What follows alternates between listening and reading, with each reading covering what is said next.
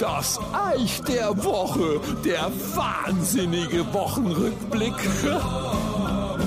Mein absolutes Highlight der letzten Wochen war ein Besuch in der Therme, mal Andorchlang Entspanner und ich lieb's ja Leute zu beobachten. Und unweit von unserer Liege ist mir eine dreiköpfige Familie aufgefallen. Tochter, Mutter, Vater und der ist mir gleich ins Auge geschossen, der Vater. Braun wie ein Hüttenkäse, so Sportbrillen mit Gummi auf und das Muster von der Bordehusen. Modell 70er Jahre Tapete. Beige, braune Kreise, ihr wisst Bescheid. Die Bordhusen natürlich bis zum Bauchnabel hochgezogen, sodass es ihm die Kronjuwelen rechts und links naja, ich sag einmal so, er hat ausgeschaut wie ein Renault Twingo von vorne, wisst ihr Bescheid. Halt einfach so ein Zündblättler, das früher in der Schule beim Völkerball immer als letztes gewählt worden ist. Mit Recht. Äh, für die Jüngeren, Völkerball, das soll es bei uns früher noch geben.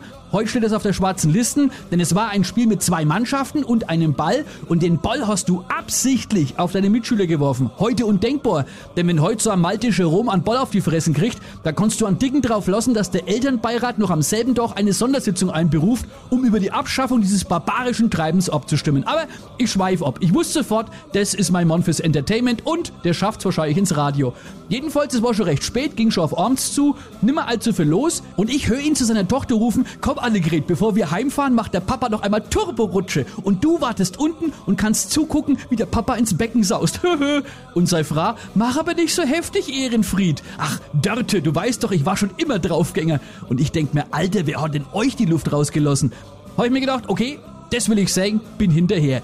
Oben sind wir angekommen und Turborutsche kennt ihr, keine Kurve, einfach nur so 20 Meter steil und Kerzengrad Vollspeed runter.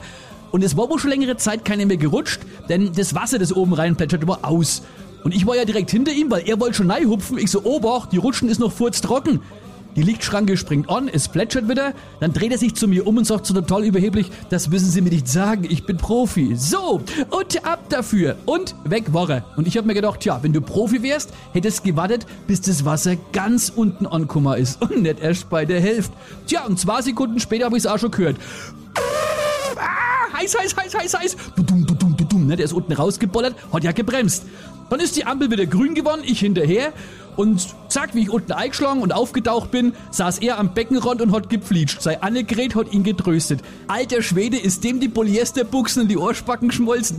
Das hat in der Rutsche schon wie Kupplung gerochen. Und dann jammert er, diese Badehose hatte ich seit meiner Kommunion. Ja, bei dem musste glaube ich das sofort, habe ich gesagt. Aber tröste dich, Ehrenfried, du hast gerade in dieser Reifenrutsche was Wichtiges gelernt, nämlich wie wichtig beim Sex das Vorspiel ist. Und mit diesem Kopfkino entlasse ich euch in die restliche Woche und sage bis gleich, das Eich.